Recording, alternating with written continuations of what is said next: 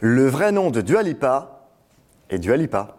Et c'est une histoire d'amour entre elle et l'Albanie. Savoir inutile numéro 44. Les savoirs inutiles néons. Les savoirs inutiles. Savoirs inutiles. Néon. Pour certains et certaines d'entre nous, elle a littéralement sauvé le premier confinement avec son deuxième album, Future Nostalgia, vous avez forcément entendu entre deux conférences de presse de Jean Castex. Et oui, je parle évidemment de Dua Lipa, celle que la presse appelait alors la Madonna de la génération Z, ou encore pour le monde, la reine du melting pop. Mais Dua Lipa, ce nom surprenant, d'où vient-il?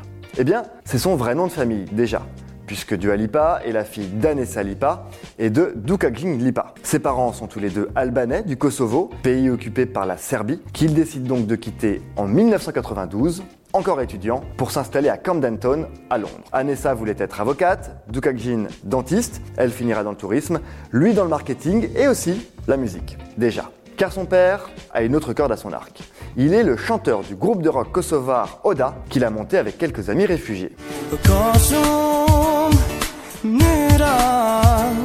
Alors oui, les morceaux de la fille sont un petit chouïa mieux produits que ceux du père. C'est tout de même grâce à lui que Dua baigne depuis toute petite dans la musique, avec du Bowie, du Dylan ou encore du Sting qu'on écoute en boucle à la maison. Le couple Lipa a ensuite deux autres enfants, Rina, une petite sœur, et Jin, un petit frère. Et si les deux prénoms n'ont pas forcément de signification particulière, celui de Dua en a un, et pas n'importe lequel. Car Dua, ça veut tout simplement dire amour en albanais. À 11 ans, après avoir grandi en Angleterre, elle suit ses parents qui se réinstallent au Kosovo et 4 ans plus tard, eh bien, elle décide de faire sa vie. À 15 ans, elle quitte le foyer familial et repart seule à Londres rejoindre une pote et au passage faire carrière dans la musique. Motivée, surtout qu'elle s'est déjà faite recaler petite de la chorale de son école. Sans doute un peu triste, mais pas dépitée pour autant, elle s'était alors tournée vers le théâtre et elle a d'ailleurs fréquenté la même école qu'Amy Winehouse. C'est donc à 15 ans, fraîchement arrivée à Londres, que Dua sort ses premiers morceaux sur YouTube et là, tout le monde s'en fout. Dua n'abandonne pas pour autant et vit en cumulant des petits jobs de serveuse et mannequin. Et à 18 ans, enfin, elle signe son premier contrat avec la Warner et sort son premier titre, New Love. Sachant que Love, ça veut dire amour.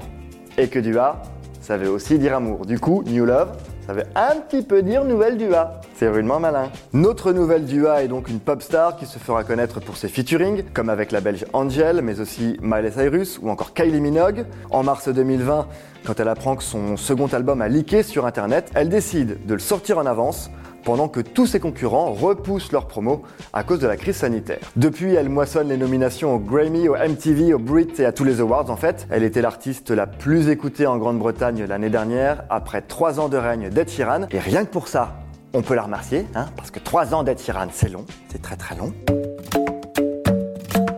Sur son compte Instagram, du Alipa aujourd'hui près de 68 millions de followers. C'est déjà deux fois plus qu'Ed Sheeran et c'est aussi 36 fois la population du pays d'origine de ses parents, le Kosovo.